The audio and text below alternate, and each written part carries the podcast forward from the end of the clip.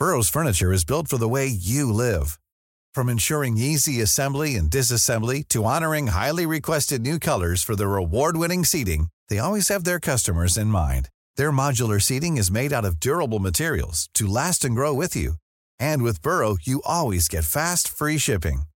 Get up to 60% off during Burrow's Memorial Day sale at burrow.com slash ACAST. That's burrow.com slash ACAST.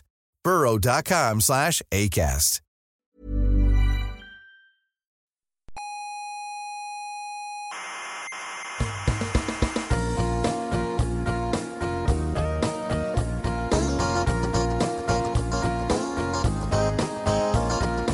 Aquí comienza Coffee Break, la tertulia semanal de la actualidad. Perdona, perdona, perdona. ¿Qué? ¿Que comienza qué? Coffee Break, ¿Y eso qué es Coffee Breaks? una tertulia semanal sobre ciencia. ¿Y de qué materia se habla? Pues de física, química, Sí. astrofísica, Sí. cosmología. ¿Biología también? Sí, también, o sea, Mm. ciencia y Ya. un poco de biología. Pero poco, ¿no? Nada, nada, casi nada, casi nada, no te preocupes. Vale, vale. Básicamente es ciencia. Vale.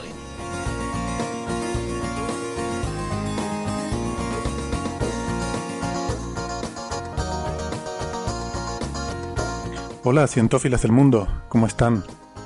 Yo un poquito nervioso, la verdad, porque, bueno, no sé si saben nuestros oyentes de otros países que eh, tenemos en España la tradición esta de que vienen sus majestades, los Reyes Magos, la noche del 5 al 6 de enero y traen eh, regalos a la gente, pero claro, eh, la cosa tiene su truco porque es que depende de cómo te hayas portado durante el año, pues te traen mejores o peores regalos. Así que no sé, no sé, estoy, estoy un poco nervioso. Que nada, que venimos hoy con otro bonus de estos de para los días señalados de estas eh, celebraciones, de todo lo que se engloba dentro del marco de las celebraciones navideñas. Y eh, en esta ocasión esto no es idea mía, yo no tengo nada que ver con esto, solamente les hago, eh, les saludo y les doy la presentación.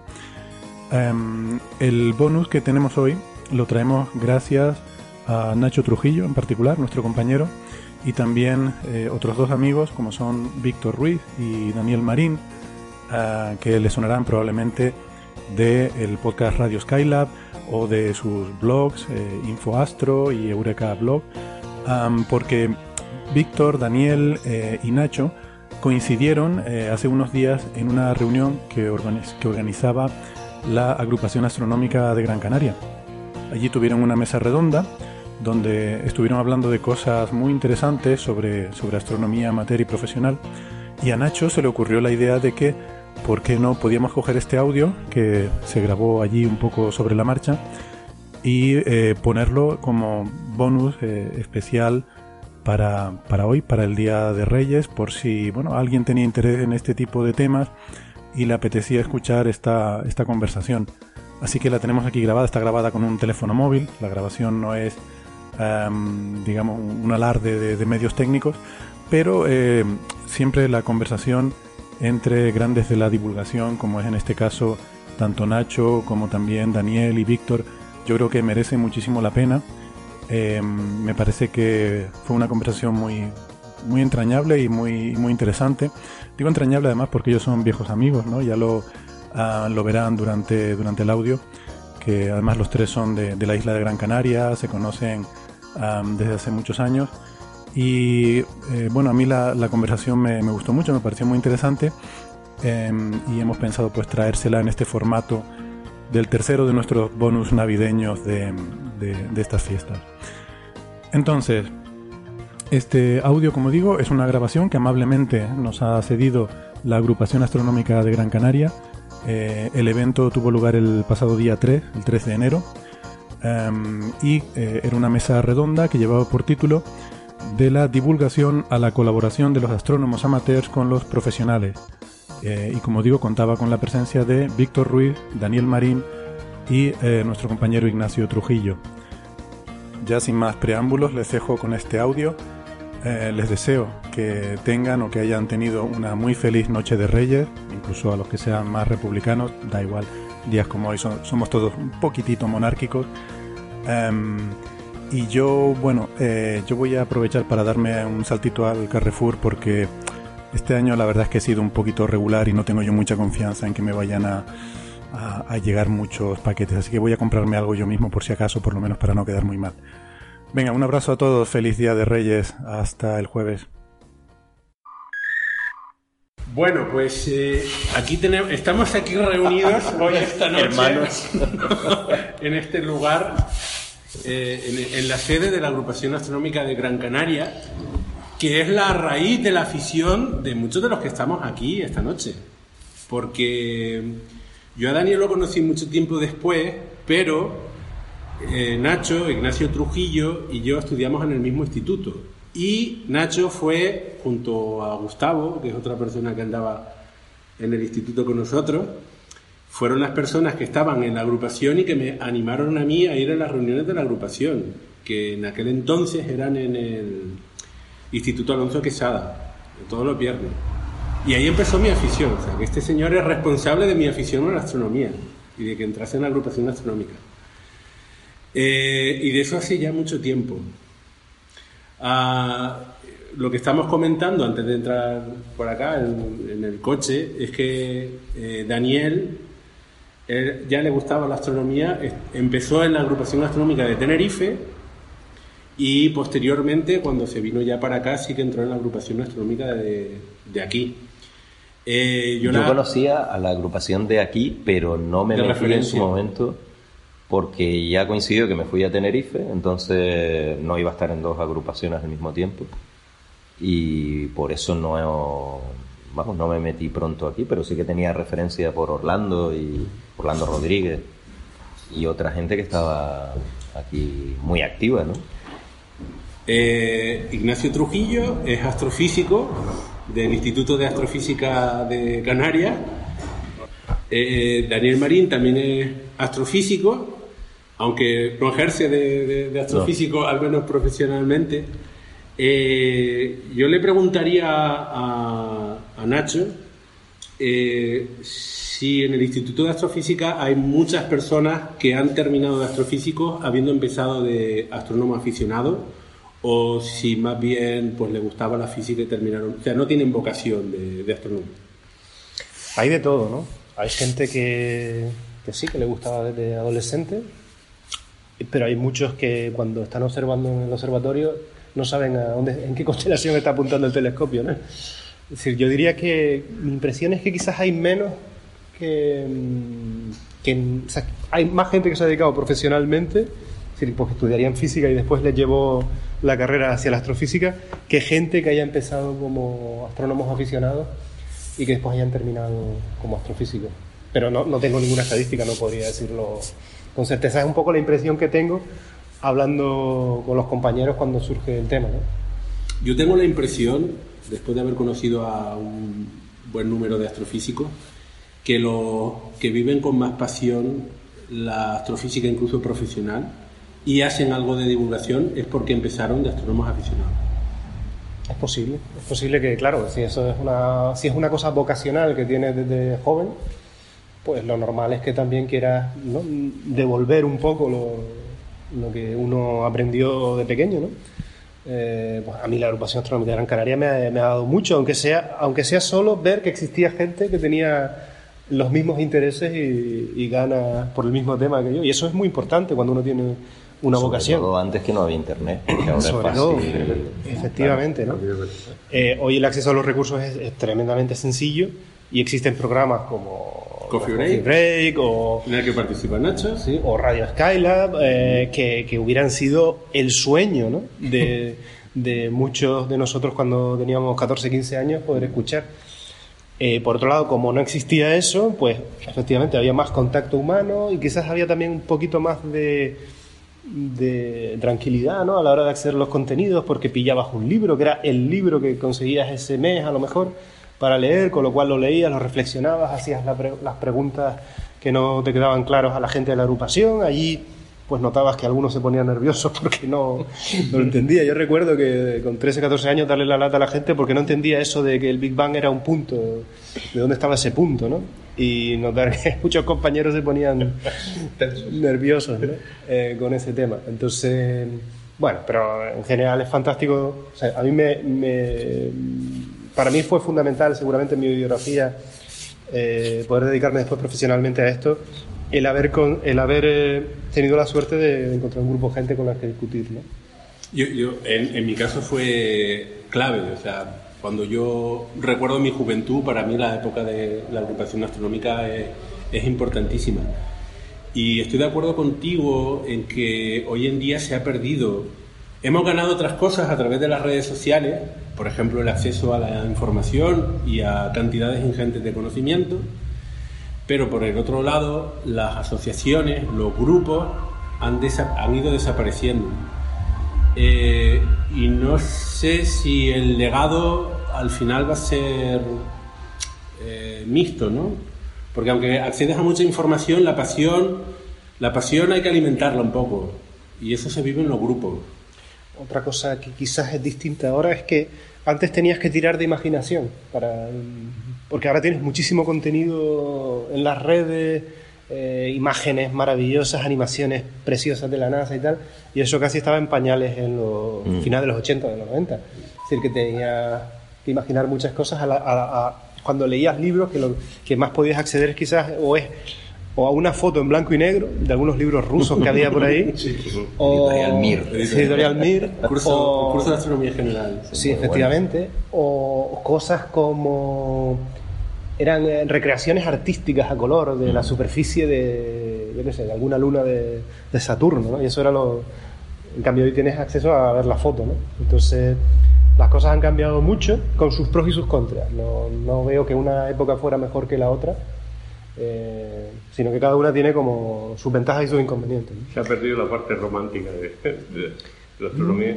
La parte esa sí, eso, bueno, yo fui empleado de banca y de cómo está esto ahora, como era los años 60 y pico, pues hay un cambio tremendo. Entonces, en esto, lo que decías antes, buscar un libro, tal, te- tenía, otro interés, otra, otra ansia de saber. Al Hubiese comienzo- sido radical tener la información que tenemos ahora, por supuesto. Pero Al comienzo de la agrupación astronómica existía uno, hacíamos una, una especie de revista, eh, sí, no sé si mensual o no me acuerdo de la, la periodicidad que tenía, pero que cada uno participaba con un pequeño con un pequeño artículo, ¿no? Algo que se hubiera leído y que quisiera. Ese para mí fue, por ejemplo, otro ejercicio fantástico para aprender, ¿no? ¿Tú cómo conociste a la agrupación? No recuerdo exactamente. Sé que, que yo a los 13, 14 años, mm, probablemente por la visión de, de los capítulos de Cosmos, pues le dije a mi padre, esto me gusta, esto me gusta. Y mi padre me compró alguna revista de astronomía, creo que, es- que en aquella época sería Tribuna, Tribuna. Tribuna, de Astronomía, ¿no? Que era así llamaba. Y una cosa llevó a la otra, de, de leer Tribuna de Astronomía, pues a interesarse si había algún tipo de agrupación astronómica. Y a partir de ahí, pues mi padre me llevó una, una tarde o lo que sea. Y en cuanto ya conoces a un grupo de gente, pues ya. Pues creo que, que- creo que esa fue la secuencia de los hechos, pero como mi memoria es muy mala, no, no puede que no fuera exactamente así. A mí me llama mucho la atención que cuando entramos, buena parte de la gente que había en los inicios de la agrupación, la edad media era muy joven. Es verdad. Que al, que al- que al final hemos terminado, bueno, ustedes con, con carreras de astrofísico, etcétera, no, no todos, pero hoy en día lo que veo en esta agrupación, pero en casi todos los grupos, es que faltan, falta gente joven, no, no veo chavales, no sé, no sé bien por qué. Quizás porque, por lo que estamos hablando, el, el signo de los tiempos actuales no es tanto la reunión de un grupo de gente joven, sino a lo mejor pues se comunican a través de las redes. Sí, y- de y- las redes. Instagram. Nos falta un grupo de Instagram. Hay demasiada información en, en las redes y claro, muchos se sacian de lo que puede haber en, en internet, por ejemplo. Sí, seguro, seguro que hay un montón de gente de 13, 14 años en las islas que está mirando contenido de astronomía en internet y que les interesa, porque no creo que eso cambie, ¿no? Lo- Yo veo, la- a ver, yo veo la, la- no sé si eh, conoces a Carlos. ¿A Carlos, el profesor Carlos eh, Morales. Carlos? Sí. Carlos no, Morales. solamente por correo. El- a mí me, me- me llama mucho la atención el proyecto que está teniendo con el tema de incluir lo que es el- la astronomía en el aula. Ujú. Es una forma porque eh, ahora hay una oferta tan grande de contenidos para, para los chavales, para la gente que está empezando, que eh, muchos de ellos no saben hacia dónde enfocarse. Y picotean, de, picotean un poco de todo y no aprenden o no tienen interés por alguna cosa en especial. Yo creo que lo del tema de verlo en el aula, el, ese puede levantar un poco más la, la chispa hacia enfocarlos hacia lo que es las vocaciones científicas y todo eso. Me parece una cosa, a mí por lo menos me parece una cosa un montón de interesante el incluirlo en- de, esa, de esa forma. Yo creo que sería una buena forma de incluirlo así tal para que gente que terminase también con, con el tema de, de hacer una carrera de astrofísica o, o de tal. Porque mm, veo mucha oferta y veo poco interés por, por una cosa concreta. ¿Y quién daría esas clases?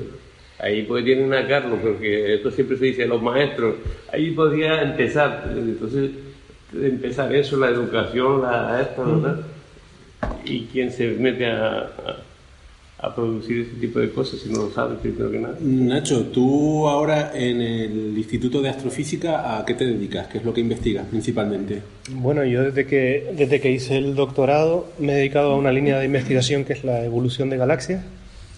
Desde, básicamente he cubierto mm, tanto el estudio de galaxias lejanas, eh, que fue lo que hice principalmente cuando terminé la tesis doctoral y cuando estuve en Alemania, y ahora he retornado en los últimos años al estudio en detalle de las galaxias cercanas, a una parte de las galaxias que se, que se está empezando a estudiar ahora, que es la parte más externa, la parte periférica, porque es la parte de las galaxias que, que menos ha cambiado desde el comienzo de, desde la formación de esos objetos y que por lo tanto tiene un interés muy grande. Es esa parte de las galaxias que no se ve en las fotos de los aficionados, sino solo en aquellos que van muy profundo, que dedican muchas horas.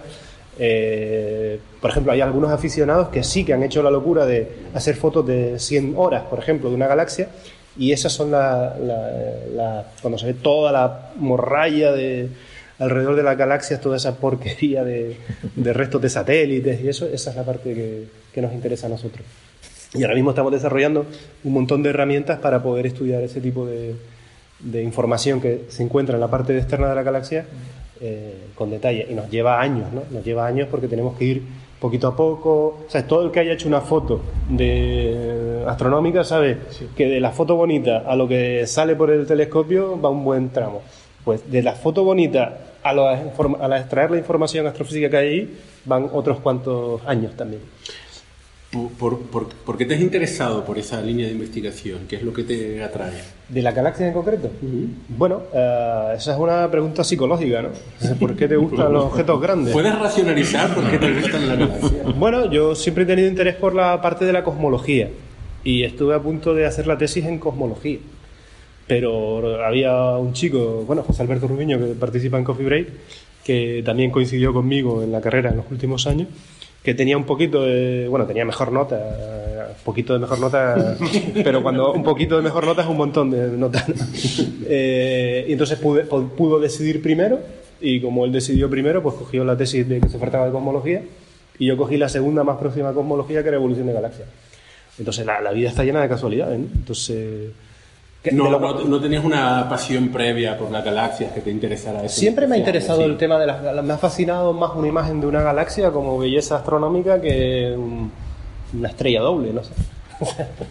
no sé, creo que me, ah, podía haberme gustado las nebulosas planetarias, pero bueno, las galaxias siempre me han llamado la atención. Ya te digo, la, el- la última razón psicológica por la que alguien decide estudiar galaxias frente a Sí, sí, el Sol, pues es ya, ya ahí...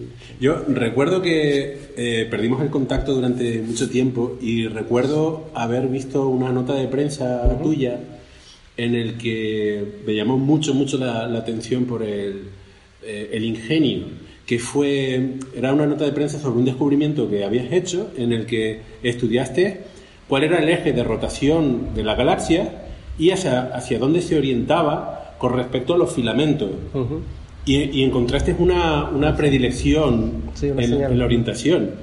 Eh, eh, es fascinante ese descubrimiento porque al- cuando, bueno, cuando ves noticias sobre galaxias normalmente están buscando otras cosas. No están pensando sobre el eje de, de rotación. ¿Cómo se te ocurrió esa idea? ¿Cómo se me ocurrió? Eh, pues me imagino que como se ocurren las ideas, vas leyendo, lees un artículo por aquí, después lees otro y enganchas las dos ideas, ¿no?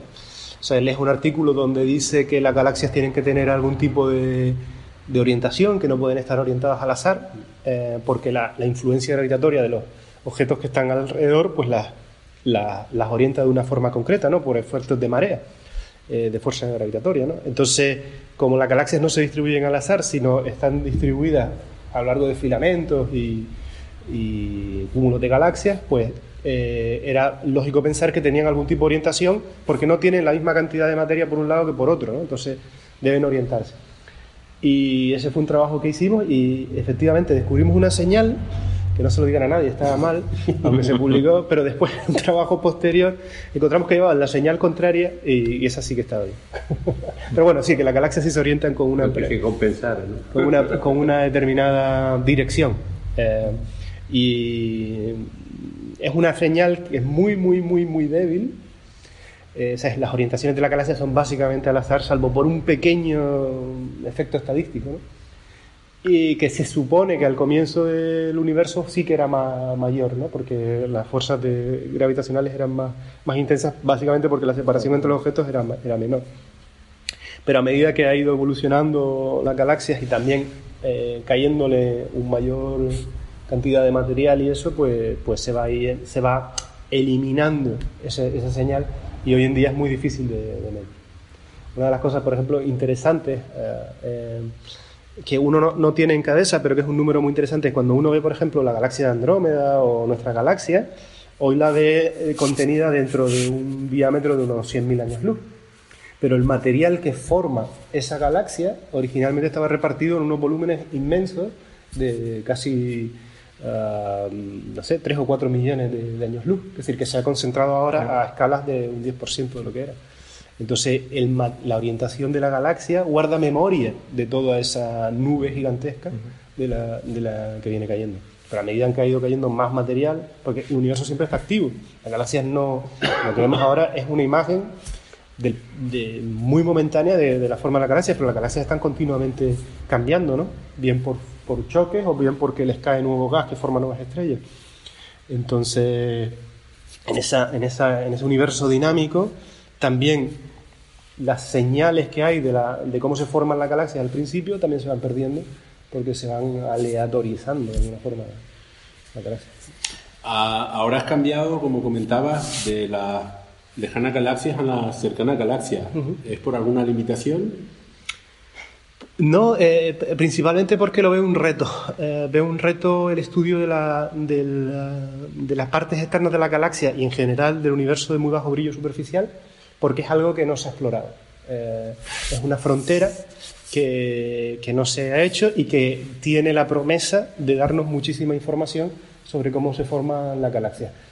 Que eso me interesa mucho, pero me interesa a mí personalmente mucho el reto de conseguir imágenes muy profundas que no se hayan hecho antes, eh, por si hay alguna sorpresa y también porque técnicamente es muy complicado y requiere de mucho esfuerzo intelectual resolver una gran cantidad de problemas. Para que se hagan una idea, las fotos bonitas que, que algunos compañeros de ustedes tienen aquí en la agrupación astronómica, las de Máximo, Máximo. Máximo, Máximo. sí. Máximo que hace unas fotos preciosas de galaxias que se parecen mucho a las fotos que, por ejemplo, se ven en los libros de texto de, del survey este, del cartografiado del Sloan, ¿no? Más o menos tienen el mismo brillo. Pues cuando Máximo hace ese tipo de fotos, es capaz de ir unas 100 veces más, más eh, profundo que el, que el brillo del cielo. Cuando, bueno, aquí el cielo no debe ser muy bueno por la contaminación lumínica, pero si te vas a La Palma, el brillo más oscuro de- del cielo, si tú fueras eh, capaz de ir 100 veces más, ver cosas 100 veces más oscuras, no sé cómo decirlo, Sí. pues... Tu ojo De- de- siempre es más sensible. o sea, si fueras eh, el cielo, el cielo, el, el- el brillo del cielo. mm, a ver, cuando estás en La Palma, una cosa que llama la atención es que normalmente sales y te cuesta ver las, las manos, incluso en una noche oscura. Es muy difícil verte la- de las manos de lo oscuro que es. Pero siempre hay un cierto brillo que no está asociado a la contaminación lumínica, pero que ves en el horizonte. Si, si lo miras, ves como que hay un pequeño brillo de cielo, un brillo verdor. El airglow. Es decir, que se llama el, el air glow, que es la recombinación de... O sea, durante el día se ioniza Se la ioniza. atmósfera y cuando se recombinan los, los átomos, pues emiten esa luz verde muy difusa. Todo eso hace que la atmósfera, en el sitio más oscuro, brille. Y brilla, ese brillo se ve hacia el horizonte porque eh, tienes la, toda la capa de atmósfera sumando, ¿no? Hacia, hacia el, hacia el cenit también está ese brillo. Lo que pasa es que tú no lo ves porque es muy, muy débil. El brillo más débil que nosotros vemos, el número es una O sea, una vez las cuentas, me salían que era 15 magnitudes por segundo cuadrado. O sea, lo, lo que ve el ojo son 6 en fuentes puntuales, en estrellas. Eso lo habrán escuchado mucho. La estrella más débil que se puede ver son 6 magnitudes, pero en términos de brillo superficial, que son las magnitudes por segundo de arco cuadrado, lo más débil que vemos debe estar, eh, eso, el centro de, de la galaxia Andrómeda, que lo ves un poquito Mm, así. sí. Esos son unas 15 magnitudes por segundo cuadrado. Bueno, pues el brillo del cielo es 22 magnitudes por segundo cuadrado, es decir, que son eh, unas mil veces más débil que ese brillo del centro de la galaxia Andrómeda. Vale, pues es el brillo de nuestro cielo. No lo ve el ojo, pero está ahí. Bueno, pues las imágenes, las fotos van otras 100 veces más débil. Las fotos de la galaxia bonitas. ¿no? Nosotros estamos eh, queriendo ir otras 100 veces más. eh, no, no, perdona, estamos queriendo ir unas. ah, no, estamos yendo 10.000. No, estoy haciendo los números de cabeza. Estamos yendo unas mil veces más débil que, que las imágenes de las fotos. Eso. Que, mm, para que se hagan una idea un poco de- del reto, ¿no? O sea, pues querer eso, ver detalles mil veces más, más débiles que los de las fotos de máximo, pues cuesta. Eh, y para eso estás usando, el, entre otras cosas, el gran telescopio de Canarias. Sí. Pero el, el gran reto de lo que cuentas es el tiempo de observación. Sí, con el... eh, a ver, aquí dos, dos grandes... Dos grandes luchas, ¿no? Es decir, los grandes telescopios suelen tener áreas muy pequeñas, ¿no? O sea, lo que observan es una fracción ridícula, unos pocos minutos de arco, que viene a ser eso, como a lo mejor el 10% del tamaño de la Luna, algo así. Te servirían, tú apuntas a la Luna con el GTC, pues a lo mejor ves eh, un cráter grande. Y fundes la CCD. Bueno, le pones un filtro, ¿no? Pero, El filtro es- pero para que te hagas una idea del, del campo que cubre el GTC, ¿no? Entonces, cuando quieres observar galaxias bonitas de estas, que son de varios son del tamaño de la Luna o, o incluso más grandes, ¿no? De varias, varias veces la Luna, el, el telescopio, el Gran Telescopio de Canarias no es útil porque te llevaría un montón de tiempo apuntar una región, otra y otra y otra, y al final, en ese sentido, pequeños telescopios modestos, de a lo mejor 40 centímetros, ¿sabes? cosas que un aficionado con dinero o una agrupación astronómica que decidiera invertir en eso, si tiene un campo de varios grados cuadrados, cuando haces las cuentas, por ejemplo, un telescopio de un metro, observando el mismo área en el cielo, necesitas 100 horas por cada hora de, telescopio de 10 metros. Pero si tú cubres un área muy grande, que es fácil, si tú cubres 100, eh, 100 veces más área que lo que cubre el, el telescopio de 10 metros en La Palma, que es fácil, porque en un telescopio de un metro puedes hacerlo, pues ya empiezas a ser, empiezas a ser eh, competitivo. ¿no? Entonces, los aficionados, y a lo mejor lo saben por eh, los trabajos que ha hecho David Martínez Delgado, que, ha- que ha unido muchos aficionados que tenían telescopios buenos, ¿no? de 40, 50 centímetros, de telescopio de un metro, han hecho descubrimientos gracias a invertir un montón de horas con telescopios pequeños porque cubren un área muy grande. Todo eso se va ahora a revolucionar en los próximos 2-3 años porque llega el telescopio LSST, el Large Synoptic Survey Telescope, que lo van a poner en Chile, que están en construcción, que va a tener, dedicar el tiempo que dedica un telescopio de 10 metros, o sea, la velocidad a la que, a la que, a la que es capaz de sacar las fotos, eh, cubriendo todo el cielo y con un área inmensa. ¿no? Es, mm, áreas que son incluso a veces más grandes que las que tienen los telescopios pequeños. ¿no? Eso es lo que te iba a preguntar. El, ¿Cómo ves en el área tuya de investigación el impacto del LSST? fundamental si eh, se reducen bien los datos, porque el LSST tiene un problema y es que eh, la cantidad de datos que va a generar cada noche es tan inmensa, son como ciento y pico CSD, eh, y creo que observa del orden de... A ver, estoy hablando de memoria, con lo cual los números pueden bailar y no hacer exactamente eso. Pero el, el LSST va a sacar eh, una, decir, va a apuntar a un lugar del cielo, va a cubrir un montón de grados cuadrados y va a hacer dos fotos de 15 segundos, si no recuerdo mal. Después se va a mover a otro sitio y va a hacer otra foto de dos fotos de 15 segundos y se va a mover y se va a mover y se va a mover, de tal forma que todo el cielo visible lo cubre en tres días o algo así.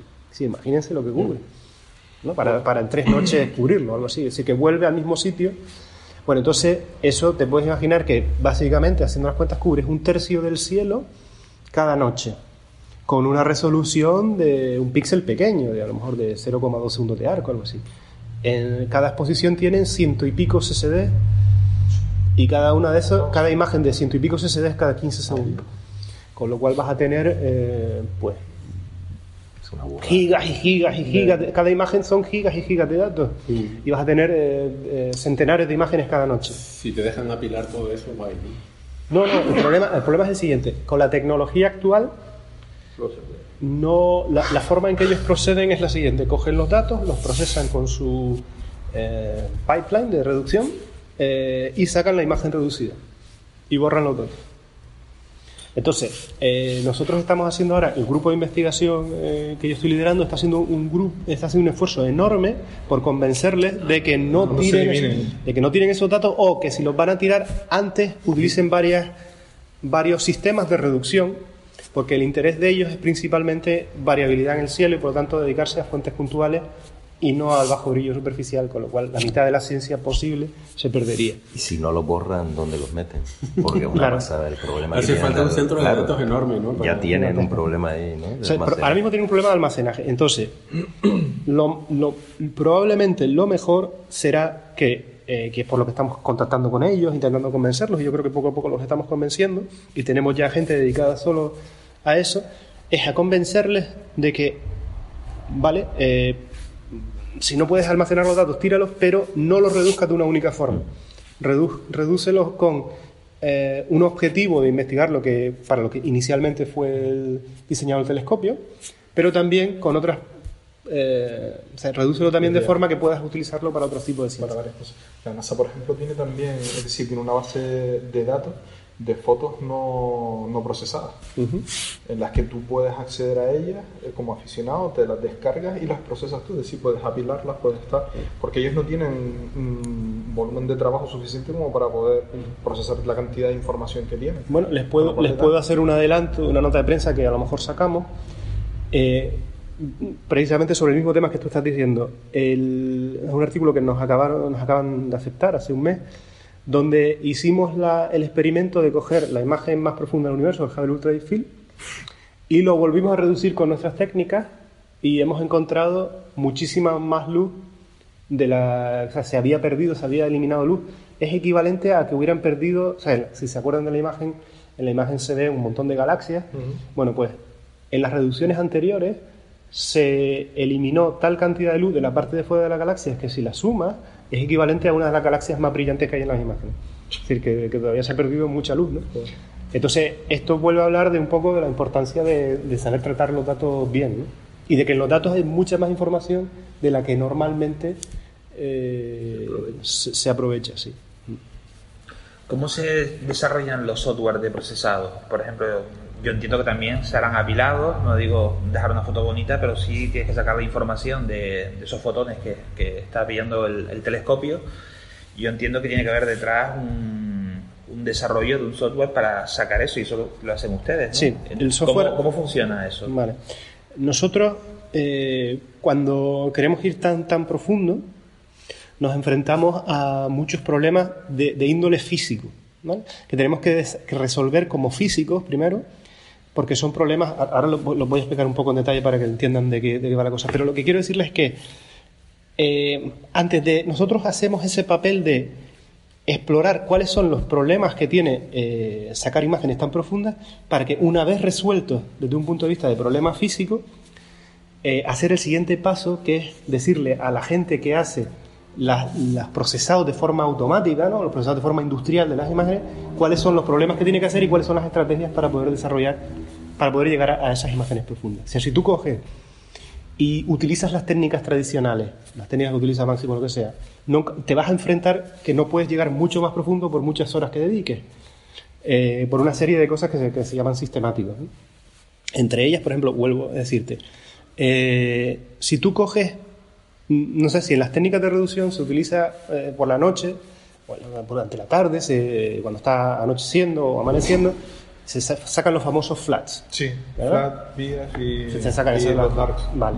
Si tú utilizas ese tipo de, de- Por ponerles un ejemplo concreto. Si tú utilizas un flat de eso, o un flat de cúpula o lo que sea, estás limitado por la calidad de tu flat.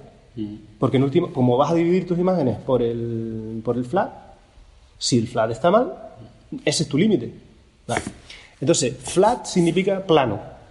Entonces, tú lo que quieres es sacar una foto de una pantalla de luz plana. Claro, eh, define plano. Plano como todo eh, es una cuestión de... Es decir, en la física todo es una cuestión de aproximación. O sea, cuando decimos que algo es plano, esto es plano a este nivel, pero si me voy acercando, voy haciendo un zoom, deja de ser plano. Es decir, que todo es hasta un cierto punto, ¿no? Entonces, las fotos que uno saca por la tarde, al atardecer, del cielo, ¿son planas? No. Para, para los objetivos de máximo son más que planas. Bueno, siempre me refiero... Utilizamos, por ejemplo, una pantalla de una lámpara de flash directamente que la puedes regular para que variar el histograma directamente en el Sí, pero no le llega, no le llega al CCD un frente de onda plano. ¿Vale? Ah, no. Claro, a ver, sí, va a tener- Es imposible. Bueno, pues eso, esos son el tipo de cosas con las que luchamos. Entonces, por ejemplo, cuando uno saca el flat por la tarde, hay un gradiente de luz de forma que donde se ha puesto el sol es ligeramente más brillante y dependiendo del área que uno cubra, pues ese efecto es más dramático, ¿no? Si yo cubro unas regiones de unos pocos segundos de arco, pues a lo mejor la variación de luz entre un segundo aquí y un segundo arriba no la puede apreciar mi instrumento. Pero si utilizo un grado, veo claramente que hay un, que la, la pantalla de luz que me llega no es plana, sino que está curvada, es decir, hay más luz por un lado que por otro. Entonces, nosotros queremos resolver ese problema. ¿Y cómo lo resolvemos? Pues nosotros el flat lo hacemos de las propias imágenes de cielo. Por la noche, ¿sabes? Nosotros por la noche, eh, en vez de apuntar siempre a la galaxia, lo que hacemos es que vamos moviendo el telescopio y vamos rodeando la galaxia de forma que cubramos regiones que están fuera de la galaxia, pero que nos aseguramos que la luz que le llega es mucho más plana, es la luz del cielo, de la atmósfera, que es mucho más plana. ¿Nos vale eso? Nos vale entre comillas. Porque eso es plano, de nuevo, una aproximación, porque el cielo no es plano, o sea, el cielo va variando. Cada, cada pocos segundos va variando la, la Sí, luz. el sello también Exacto. influye, me imagino. también. Por eso, van variando cosas, entonces tú vas amortiguando eso. Entonces nosotros hacemos todo tipo de técnicas, hacemos ese movimiento del telescopio, eh, movemos la cámara para que no siempre saque el mismo ángulo, de tal manera que si hay alguien fumando fuera del telescopio en otro lado, la luz no nos afecte siempre igual. Es decir, un poco les digo, la, ese es un primer problema que, que resolvemos con, con- con las estrategias. ¿no? Otros problemas que tenemos que resolver, por ejemplo, es toda esa, esa pantalla. o sea, cuando uno tiene fuentes brillantes cerca del objeto de interés, está contaminado por la luz de esa, de esa, de esa fuente. Por ejemplo, cuando uno saca una foto de una estrella, si la estrella es muy brillante, ve que el brillo llega súper lejos. Y si la estrella es súper brillante, te cubre todo el campo. ¿Vale? Bueno, pues eso está pasando a todas las escalas. Incluso las estrellas débiles están llegando, están contaminándote con luz tu objeto de interés. Pues todo eso, ahora mismo, por ejemplo, estamos en el proceso de eliminar toda esa fuente de contaminación, que es un problema, porque te afecta a 29 magnitudes por segundo cuadrado, 29, 29 y medio, para, que te para darles números. Todo el cielo, absolutamente todo el cielo que vemos está contaminado por la luz dispersa esta de las estrellas y otras fuentes. Entonces, si quieres ir más profundo, tienes que eliminarlo.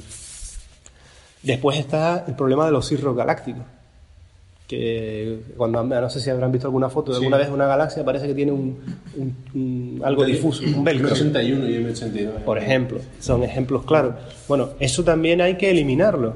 Y eso ya no son sistemáticos, son problemas, eh, son problemas que te ponen la naturaleza enfrente. puntuales de cada, Vale. de cada objeto. Pues nosotros, por ejemplo, ahora mismo eh, estamos haciendo investigación sobre si hay algún tipo de combinación de filtros adecuados que te sirva para eliminar eso, ¿no? Pues esos son el tipo de problemas que llevan tantos años porque tienes que hacer una prueba, después esa prueba no funciona, tienes que ir al tiempo de telescopio, el tiempo de telescopio es bastante complicado. Eso hace que se dilate mucho en el tiempo y resolviendo estos problemas. ¿no?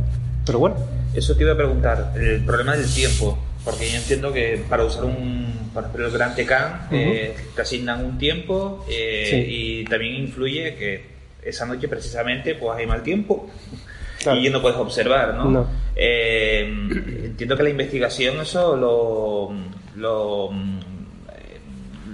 digamos lo, lo perjudica, ¿no? A la hora de poder desarrollar un proyecto, sacarlo adelante, eh, la limitación también de tiempo porque estás en proceso de descubrir algo, pero no puedes porque se te acaba, se te acaba la noche, tienes que esperar a- al mes siguiente, a la semana siguiente, y las condiciones atmosféricas no son las mismas, Mm. hay luna, no hay luna. Claro. Eso, ¿cómo, ¿cómo se lleva a través de...?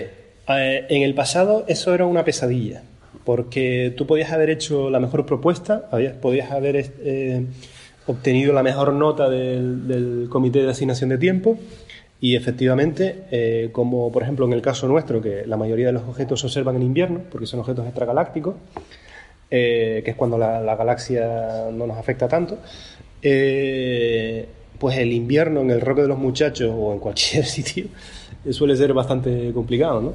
Entonces se perdía muchísimo tiempo, ¿no?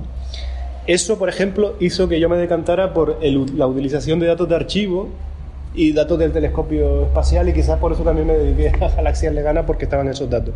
Simplemente porque no quería pasar por la pesadilla de tener que esperar otro año y tal. Y eso, eso ha cambiado ahora radicalmente porque los telescopios, como por ejemplo el telescopio de 10 metros, funcionan con un sistema de colas. ¿Vale? Entonces, si tú estás en lo que llaman el primer cuartil, o sea, si tú estás entre las mejores propuestas, te garantizan eh, que cuando las condiciones sean las adecuadas, que cumplen los requisitos que tú quieres, se observa tu objeto. Y si se pierde el objeto, te lo guardan hasta otro año. Es decir, que ya la probabilidad de que, de que no se observe es muy baja. Entonces, hoy en día, los telescopios de 10 metros todos funcionan, los grandes telescopios todos funcionan así, y se garantiza que la mejor ciencia aprobada por los, por los, comités de tiempo se va a hacer. ¿Vale? Es decir, que hoy en día es mucho más racional el uso, pero la parte romántica de ir al telescopio y de que te llueva y jugar las cartas se ha perdido. Una pregunta. eh, ¿Pueden los, eh, los aficionados a la astronomía colaborar de alguna forma con, con todas las imágenes, con todos los datos? Porque realmente es que eh, en fotografías, en datos y todo eso, tenemos bastante, es decir, información que a lo mejor nosotros la clasificamos de una forma que no es la más correcta, pero ustedes podrían sacarle más partido a eso que nosotros estamos haciendo. Eh, a mí me llama mucho la atención porque cuando me estás comentando todos los problemas que tienes con la- las tomas planas, en español, Ahí puedes usar inglés. eh, eh, se puede usar en español también. Que, nada, una pequeña broma. Eh, no, me, me llama mucho la atención porque realmente es uno de los grandes cambios que ha vivido la astronomía aficionada en, en estas décadas, ¿no? Cuando empezamos y ahora. Es que los problemas que tienen los astrónomos aficionados hoy en día que utilizan cámaras digitales y especialmente cuando quieres hacer fotografía astronómica eh, puntera, ¿no? Vamos a sacar las mejores fotos. Eh, los problemas son exactamente los mismos que estás describiendo. Antes no, antes era la ciencia que hacía el aficionado era visual, principalmente visual, por lo tanto había una duda sobre la calidad de los datos. Hoy en día, como está todo digitalizado, hombre, no es lo mismo un telescopio de 10 metros que un telescopio de 10 centímetros, evidentemente no lo es, pero sí muchos de los problemas a los que te enfrentas, porque el, el proceso de datos sí que es bastante similar. El- de hecho, los programas que puedes utilizar para una cosa y para otra son exactamente Son los los mismos. La, la- hoy un aficionado puede contribuir a la ciencia, sí, pero tiene que hacerlo eh, de una forma que no es aficionada. A ver, tiene que estar dispuesto a seguir unos protocolos. O sea, porque si, si tú quieres hacer fotos bonitas, sí las puedes hacer.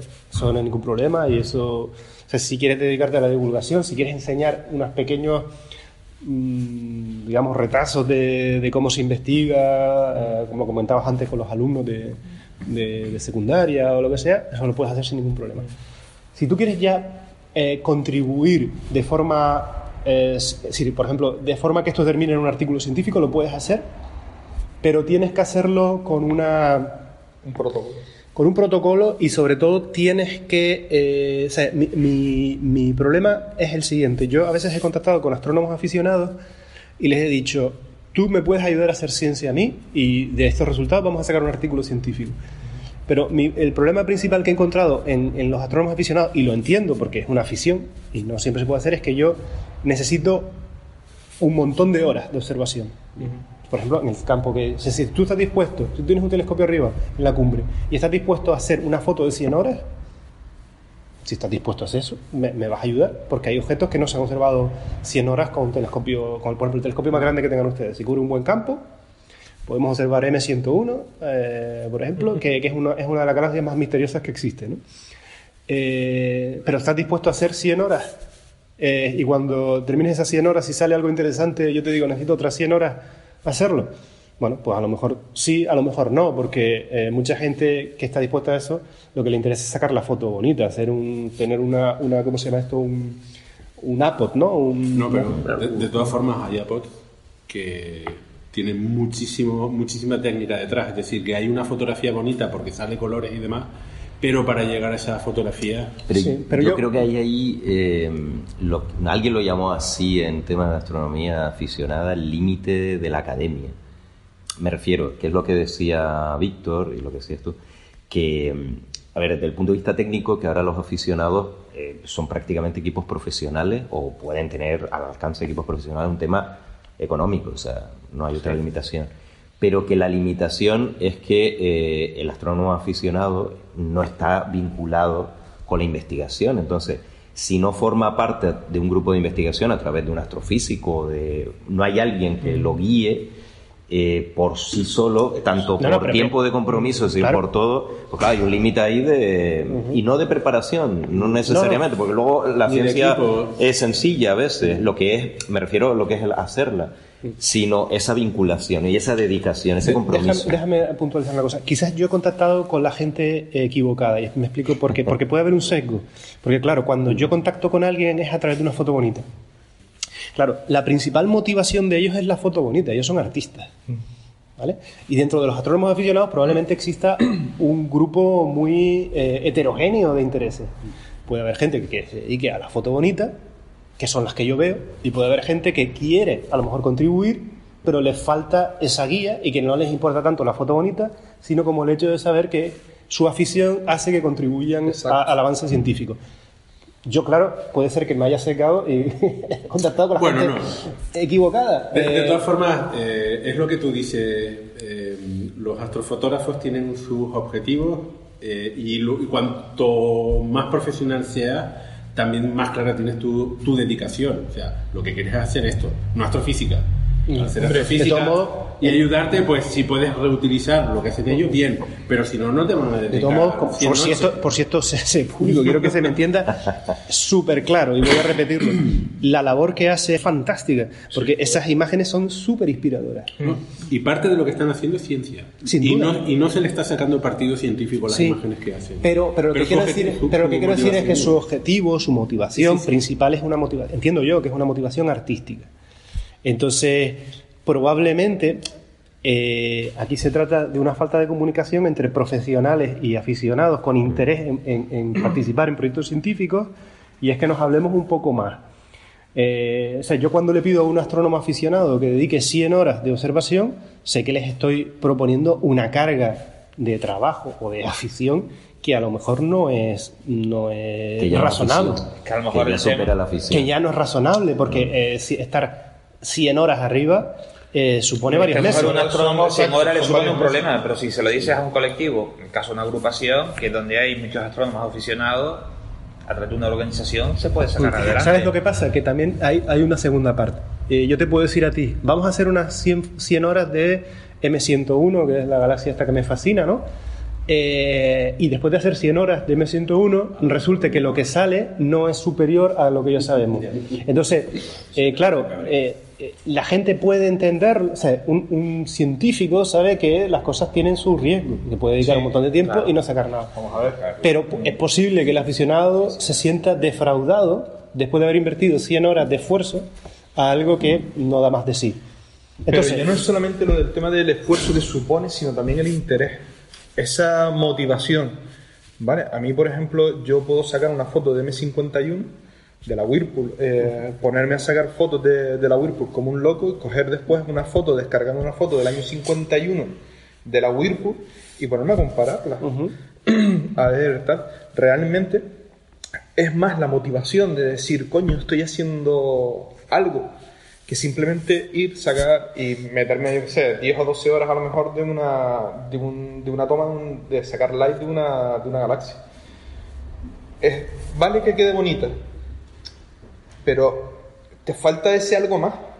Ese decir, coño, lo estoy haciendo por algo. Es decir, esto ya me, me pica el, el gusanillo de, de, de a ver qué, qué hay ahí, qué, qué se puede obtener. vale. Pero es que, a ver, es que... hay va- De, de todas formas, Nacho, déjame mm, matizar porque creo que la pregunta de él en realidad tiene múltiples contestaciones, múltiples respuestas. Está la tuya, en tu caso personal, pero los astrónomos aficionados en realidad pueden aportar en muchos otros campos que no Claro. solamente eh, el Sí, proyecto en el que está Mm. metido. Entonces, eh, él tiene una serie de condicionantes. Sin duda. Pero quería, quería expandir sobre eso. A ver, la ciencia eh, con la que uno puede contribuir hoy en día, eh, evidentemente ha cambiado en los últimos años radicalmente. Porque se ha abaratado muchísimo el, el- el- lo- los telescopios y hoy en día hay muchísima gente teniendo redes de telescopios de un metro. Entonces, la, la ciencia, digamos, fácil, la ciencia fácil, la de pocas horas saco algo, esa casi toda está hecha. Y es difícil, salvo que tengas la suerte de que cuando estás observando se explote la supernova que ha Sí, pasado. ok, ¿qué pasó? Entonces, pues nada, enhor- enhorabuena, tienes un, un nature, ¿no? Eh, pero eso es, eso es muy altamente improbable. Entonces, hoy en día los astrónomos aficionados pueden contribuir, sí, pero contribuir a una publicación, o sea, el, el estándar de lo que te pide una publicación científica ha subido. Porque lo, lo básico, lo fácil, digamos, lo fácil a día de hoy, lo que era difícil en su tiempo, pero lo fácil a día de hoy ya está hecho. Entonces, eh, en todos los campos, eh, puedes descubrir alguna binaria de interés, pero claro, Sí. pero claro, tú me estás pidiendo, o sea, yo me imagino que a, a- a ustedes lo que les motiva es, es hacer algo absolutamente rompedor. Eh, bueno, rompedor me refiero, pero que contribuye. Rompedor. No tiene por qué, Nacho, por eso te digo, vamos no, a ver. Pero espera, déjame terminar. O sea, uno puede descubrir 10 binarias más. Bien. Entonces la cuestión es, eh, ¿eso, ¿eso terminará siendo una publicación científica o un anuncio en algún, en algún sitio ¿no? concreto? Pues probablemente sea un anuncio. Porque en una revista de astrofísica, eh, 10 binarias probablemente, mm, salvo que encontraras la binaria más rara, eh, pues, pues no supone ningún avance eh, que, que sea más allá que un avance, mm, eh, digamos... Puramente numérico. Exactamente, ¿no? Entonces, yo entiendo que lo que, lo que, con lo que, lo que te puede motivar, si, si lo que te motiva es eso, eso todavía el universo es muy grande, se pueden descubrir muchas cosas. Si lo que te motiva es participar en la publicación de un artículo científico, entonces estamos hablando de otro tipo ya de, de observación en cualquier campo, estoy convencido.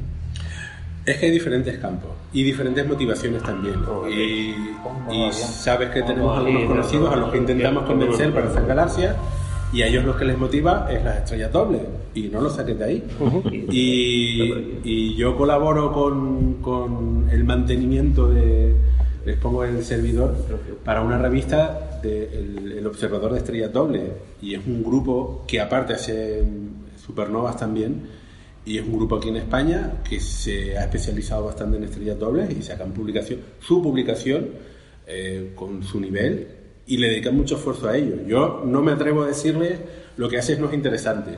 Yo lo que me atrevo a, a decirles es, a mí, no me- a mí particularmente no me interesa tanto. No. Prefiero dedicarme más a otras No, cosas. pero- yo personalmente. Pero si tú te quieres dedicar a eso, yo, me parece estupendo. yo he entendido desde el principio que la... Pero, la- que no, la- pero por eso, por eso, por eso te matizo, Nacho, en que creo que es que a- a- astrónomos aficionados hay de muchos tipos y sus motivaciones también son muy diversas. Por eso. No todos quieren una publicación en portada de Nature. No todo el mundo la No, pero sí es verdad lo que dice, estoy con Nacho, que, a ver, si tú quieres hacer ciencia, que sea un artículo medianamente, no, no hablo de Nature, sino en cualquier revista, eh, eso requiere una dedicación y una inversión en horas, en tiempo, por parte de los astrónomos aficionados, independientemente de su preparación, que no todo el mundo está dispuesto a asumir, y, y yo veo que ese es un- el principal límite y es un problema. Porque tú puedes estar muy motivado un año, dos años, pero si tú tienes un trabajo, una familia y además una afición que la has convertido en un trabajo, porque claro, eh, Nacho es, es profesional en esto, pero tú puedes dedicarte a una afición de modo profesional un tiempo, junto con un trabajo y una familia. Si no tienes familia o no tienes trabajo, a lo mejor, vale. Pero llega un momento que no, es como si tú dices, me gusta el baloncesto y me voy a dedicar a nivel de la NBA. Mm, Bueno, mm, lo puedes hacer a lo mejor un tiempo, pero a la larga es imposible llevarlo, compaginarlo con el resto de tu vida. ¿no? Yo pienso que ese es el principal eh, límite en cuanto a los astrónomos aficionados. la, la, la conjunción, la combinación de tener artículos de primer nivel junto con mantener motivado a una agrupación astronómica como la que sean ustedes diciendo estamos contribuyendo colectivamente a eso, es muy, muy, muy compleja en casi cualquier campo. porque requiere un esfuerzo sostenido en el tiempo que no necesariamente va a dar sus frutos a la primera. Es decir, una línea de investigación que cada dos, tres meses diera un resultado, que mantuviera a la gente motivada, estamos descubriendo eh, planetas como la Tierra de una forma...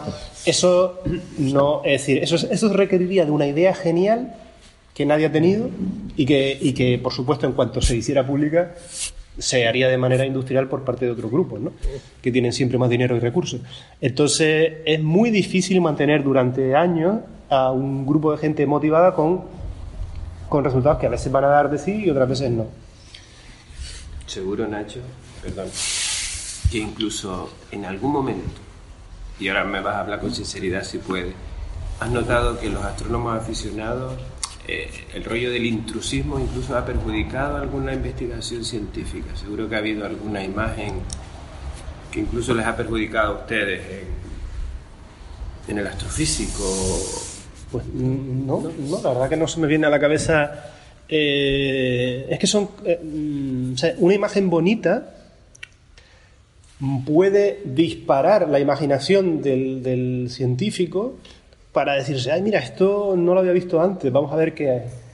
¿no? Eh, pero normalmente no es competencia porque, la, porque no es un artículo científico, no es un trabajo donde se... mi interés, vuelvo a insistir, es eh, donde ustedes ven una imagen bonita, donde se ve una corriente de marea maravillosa, que a eso a ustedes puede resultarle mm, artísticamente mm, muy atractivo o lo que sea, a mí me gusta también artísticamente esa foto, pero además estoy intentando recuperar la información física que hay ahí. Por ejemplo, si eh, las galaxias están. Eh, las galaxias que se están canibalizando son galaxias pequeñas o mayores, porque ahí es donde puedo hacer la comparación con los modelos de formación de galaxias. Entonces yo no, no veo, no el intrusismo en ningún sentido. ¿no? pero me refiero en el sentido de que a lo mejor se despía a través de una imagen que sale bonita, tal, se desvía el interés hacia zonas, ¿no? Hacia zonas que, que, no tienen interés científico, ¿no? Que ustedes a lo mejor observan que eh, qué pena que, que, no se canalicen los dineros hacia este lado, porque hay una tendencia hacia eso, ¿no? Hacia la foto bonito, bonita más que a los espacios que no son bonitos. lo, que comentaba Nacho es que si estuviese en su, en su poder pues contrataba a Rogelio Bernal y lo ponía a hacer corrientes de galaxias, ¿no? Pues tiene eso, una dedicación, una técnica y tal que a él resulta muy valiosa. Lo que pasa es que pues, los astrofotógrafos tienen su, su vida y sus objetivos y no, y no es posible. Pero lo que comenta es que si alguien con esa dedicación pudiera dedicarle tanto tiempo de observación a una serie de galaxias, para él sería de gran ayuda. Pero para llegar ahí hay que tener un material y un equipo detrás que no todo el mundo está... Es que de hecho Rogelio y, los mejores astrofotógrafos son profesionales. Sí, claro. De todos modos, la motivación puede ser distinta. La motivación puede ser que, que la agrupación, por ejemplo, hablo de la agrupación astronómica de Gran Canaria, pudiera tener como objetivo ser la agrupación astronómica en el mundo que hace las fotos más profundas de la galaxia o de cualquier cosa por ejemplo, y que esa fuera la motivación. O sea, que su orgullo fuera decir, nosotros estamos haciendo imágenes que nadie hace, porque simplemente nadie está dispuesto a hacer ese tipo de, esfuerzo. Eh, sin preocuparse tanto por si de ahí sale algo o no, sino mm. porque la motivación fuera el reto de hacer cosas distintas. Si esa es la motivación, si el reto es hacer algo diferente, entonces sí tienes, tienes todo el campo del mundo, ¿no? Hace, hace poco, de hecho, con el grupo de astrofotógrafos más profesionales o de vanguardia por ahí en, la comunidad española, eh, se formó un pequeño revuelo porque eh, empezaron a pillar eh, regiones de H2 al lado de Andrómeda, de la galaxia de Andrómeda, que Daniel ya había pillado. Sí. Y, y apareció alguien por ahí poniendo en duda de que realmente esas regiones existieran, que eso era procesado barato. Entonces, este chico le dedicó durante el mes de diciembre unas 15 o 20 horas de, observación otra vez a esa región para, para, pillarlas bien pilladas, con su, con su equipo muy modestito. Y por ahí hicieron referencia a que realmente quienes los primeros que habían pillado esas regiones, uno de ellos fue Rogelio Bernal, pero Rogelio dijo que, lo hizo en color, pero que antes de él eh, lo había hecho un editor de, Sky and Telescope, Son Walker, Y este hombre tenía un proyecto muy chulo de astrofotografía que era hacer un mapa del todo, de todo el cielo en H2. Con, En H alfa. En H alfa. Eh, con teleobjetivos, de, con cámaras digitales comerciales y, y demás. Y tienen ahí ese proyecto súper chulo que nadie... Eso, eso, por ejemplo, es súper interesante y a nosotros nos vendría genial porque esa, esa misión de H-Alpha probablemente son, eh, son los velos estos galácticos, se llaman los cirros galácticos, ¿no?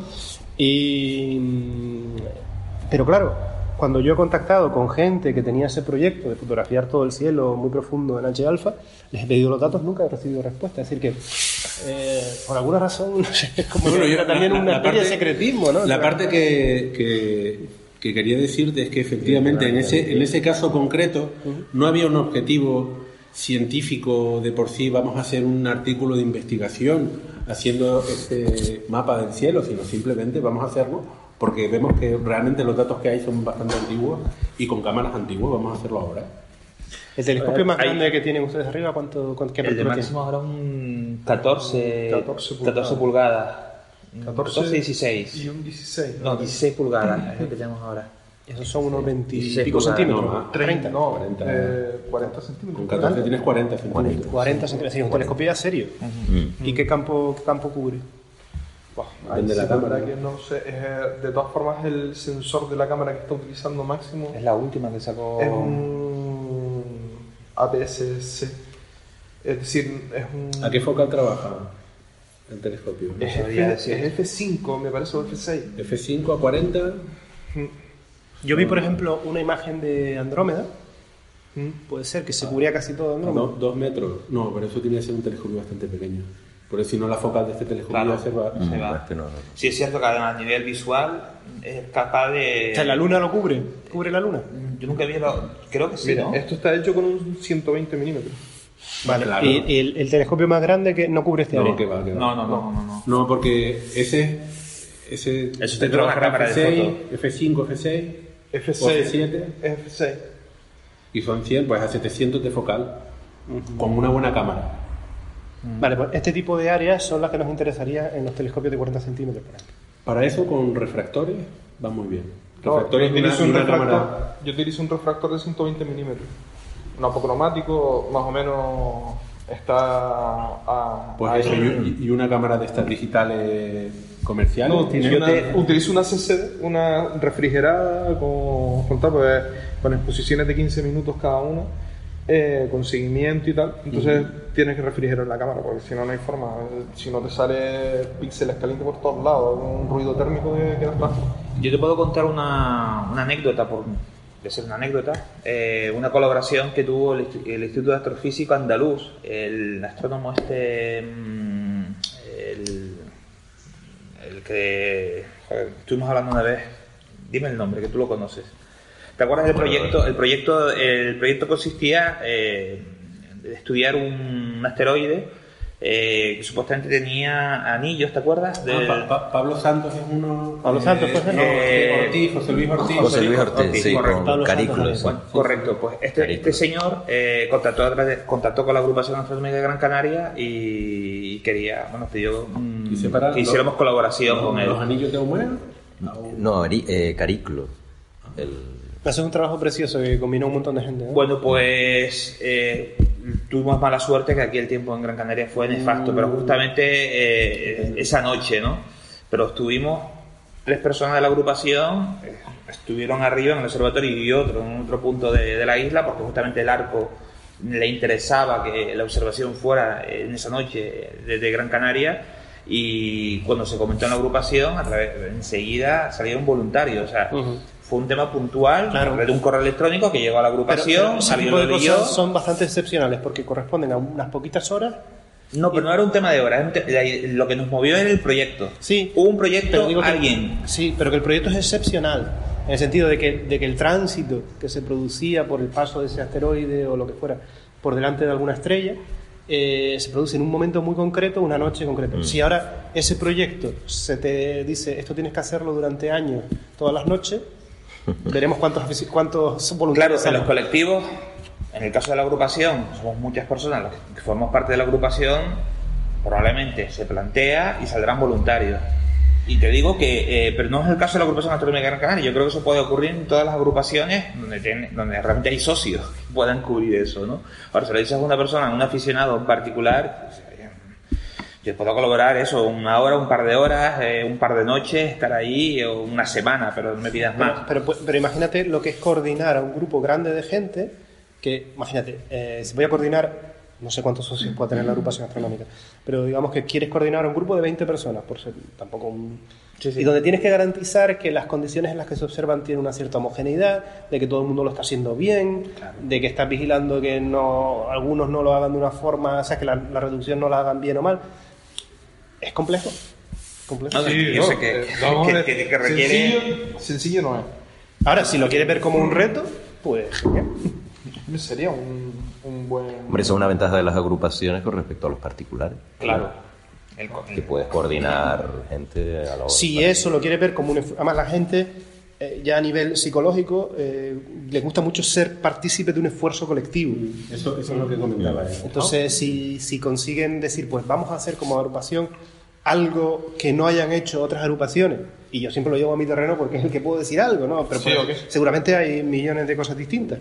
Donde sean la... Nadie ha hecho la foto de lo que decía, de M101, 100 horas. Pues nosotros vamos a ser los primeros y vamos a estar orgullosos de que, como poco, probablemente sea una imagen muy bonita. Sí, eso, pero es que, vamos, no es necesario que. Yo lo veo de esta forma. No es necesario que se haga noche tras noche. No. Porque primero las condiciones de luna no te van a permitir No, hacerlo no, está claro, estamos hablando, pero- toda la- todas las noches, por ejemplo. Pero imagínate que le dedicas 4 o 5 horas, 4 o 5 horas por noche oscura. No, mucho más. Es decir, No, no, pero porque el objeto, la Sí. visibilidad del objeto que esté alto, Sí, lo que sea.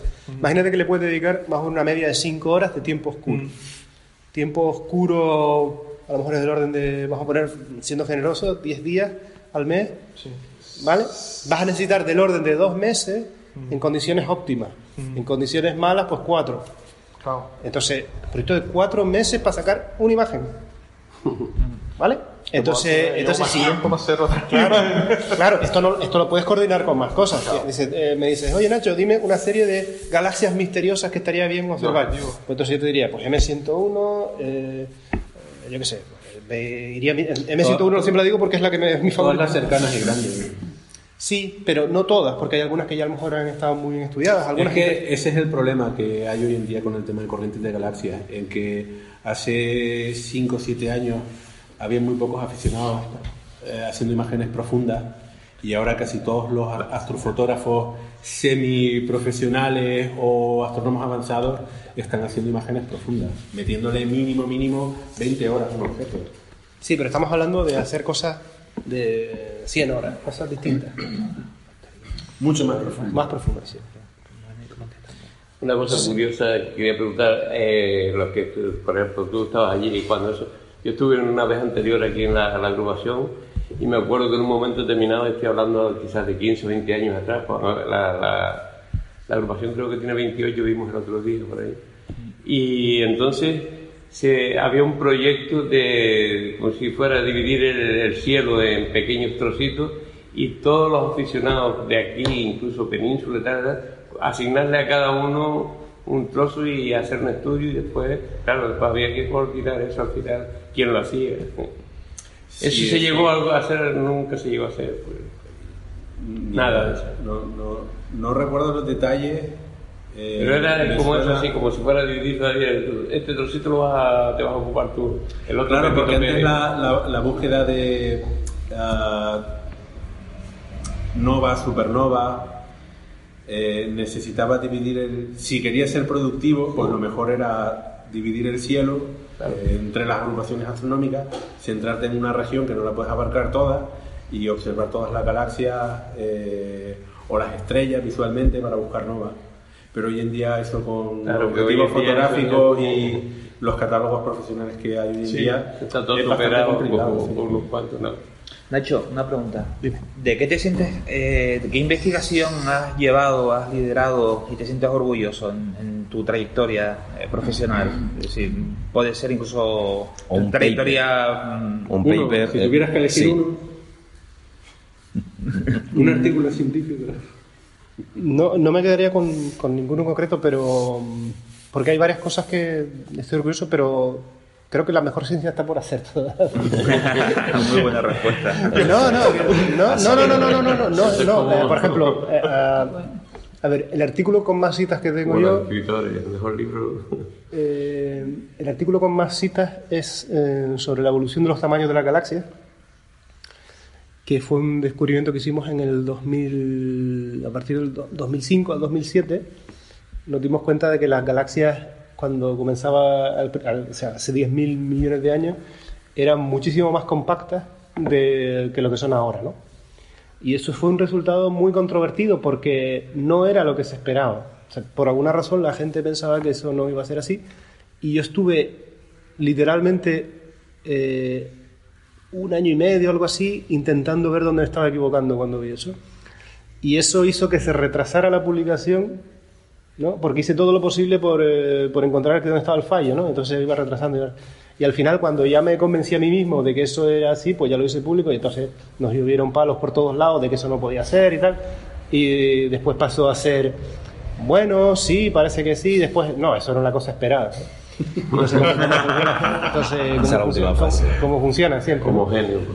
Después, eh, otro resultado que a mí me gusta mucho es la búsqueda de la galaxia reliquia.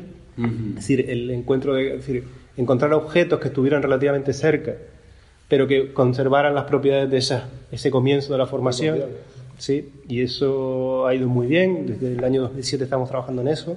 Y ahora este año hemos publicado un, un- un un artículo de Nature con, estudiando los cúmulos globulares de, de una galaxia que encontramos con estas características que fue tiempo que conseguimos directamente por el telescopio espacial, con lo cual esto era bastante complicado y, y lo conseguimos.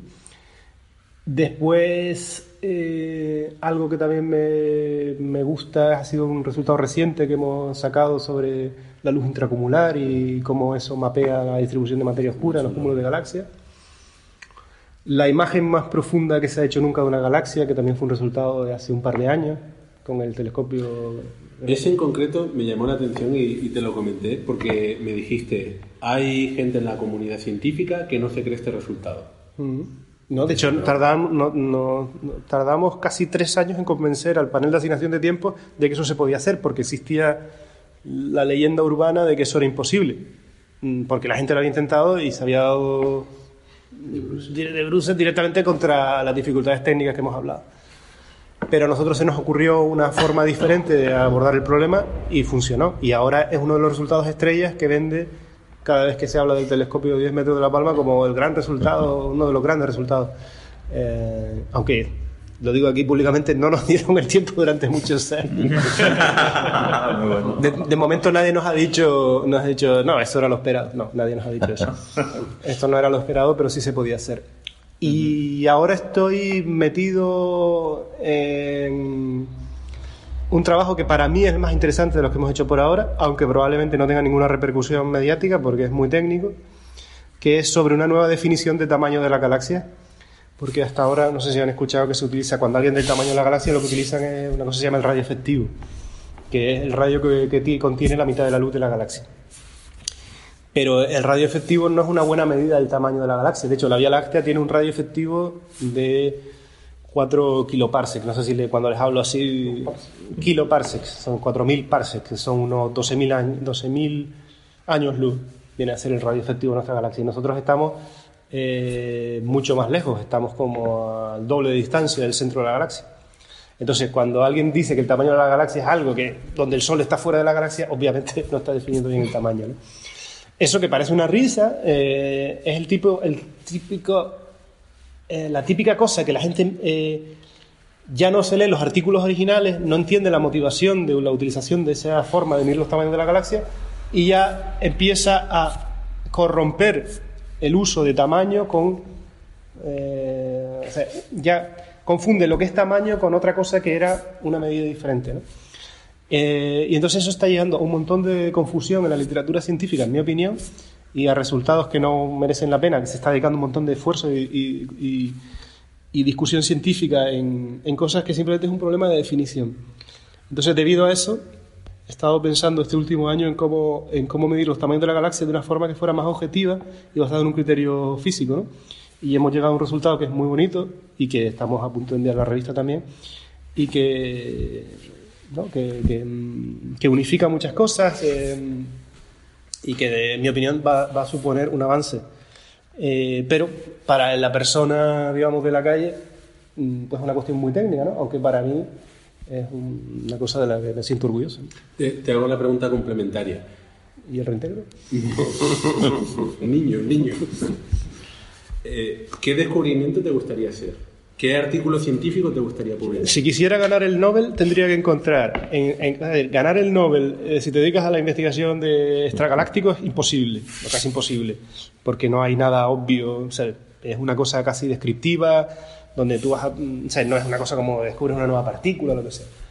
Entonces, eh, la única forma que se me ha ocurrido de ganar el premio Nobel eh, dedicándose a la investigación extragaláctica es descubrir que una galaxia que se vea en las imágenes eh, que está, por ejemplo, un desplazamiento al rojo enorme, digamos 10, pero que cuando la estudies resulta que tiene estrellas que, tienen muchísimo, o sea, que es una estrella muy, estrellas muy viejas. Es decir, algo que fuera completamente incompatible con, con el modelo cosmológico. Pues eso, que, eh, que no va a pasar, Hombre, pero espérate que- eso Bueno, que no va a pasar podría darte un premio Nobel, porque sería algo que rompería con, con todo lo conocido. Muy buena respuesta. Espérate a ver si lanzan el James Webb. No, que no se espere en ese caso.